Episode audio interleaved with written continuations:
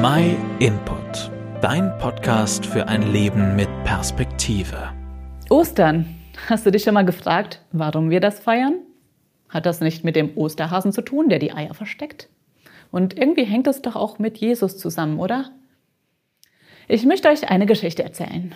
Sie hat sich vor vielen Jahren im Orient ereignet. Da war ein Äthiopier unterwegs. Er war der oberste Finanzverwalter der äthiopischen Königin. Zu Passa, zu dem Hochfest der Juden, da war er in Jerusalem gewesen und er hatte sich bei der Gelegenheit eine Schriftrolle des jüdischen Propheten Jesaja gekauft. Auf dem Rückweg fing er jetzt also an zu lesen, was der Prophet Jesaja schon vor langer Zeit aufgeschrieben hatte.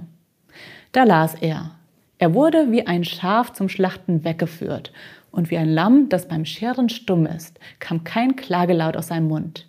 In seiner Erniedrigung wurde das Strafgericht über ihm aufgehoben. Wer wird seine Nachkommen zählen können? Denn sein Leben wurde von der Erde weg emporgehoben. Was sollte das denn jetzt heißen? kribbelte er. Und während er so nachdachte, da näherte sich ein Mann seinem Wagen. Ein Jude, der konnte ihm doch vielleicht weiterhelfen. Und tatsächlich, die beiden kamen ins Gespräch. Verstehst du, was du da liest? fragte ihn der Jude. Nicht wirklich, gestand der Äthiopier. Redet Jesaja da über sich selbst oder über jemand anderen?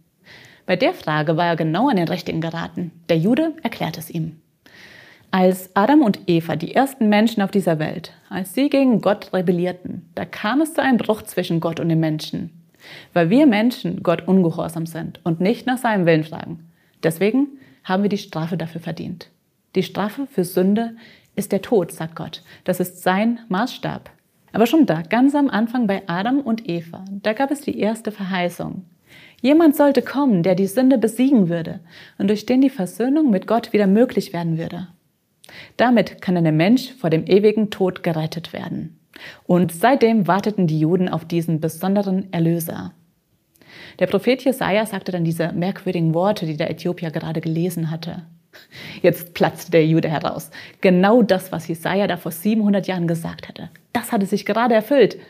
Da war dieser Mensch, dieser Jesus, der anscheinend auch Gottes Sohn war. Der war gekommen und der hatte die Todesstrafe an der Stelle der Menschen übernommen. Er hat es nicht verdient im Gegensatz zu uns Menschen. Er tat es freiwillig und er hat sich nicht gewehrt. Und tatsächlich, er hatte den Tod besiegt. Drei Tage nach seiner Hinrichtung stand er wieder von den Toten auf und er kehrte zurück zu Gott. Was für eine Story. Aber es war genauso gekommen, wie der Prophet Jesaja es vorhergesagt hatte. Unglaublich, aber wahr. Der Äthiopier war begeistert. Diesem Jesus will ich nachfolgen, sagte er, und er ließ sich prompt taufen. Diesen Jesus, der für unsere Sünden starb und am dritten Tag wieder auferstand. Den feiern wir an Ostern. Es lohnt sich, die ganze Story von Jesus mal im Markus-Evangelium nachzulesen. Und vielleicht bist du dann ja genauso begeistert wie der Äthiopier. Wenn du keine Bibel hast oder wenn du Fragen hast, dann melde dich doch einfach bei uns. Vielen Dank, dass du den My Input Podcast gehört hast. Wenn du mehr wissen willst, geh auf unsere Website myinput.it oder folge uns auf YouTube, Facebook und Instagram.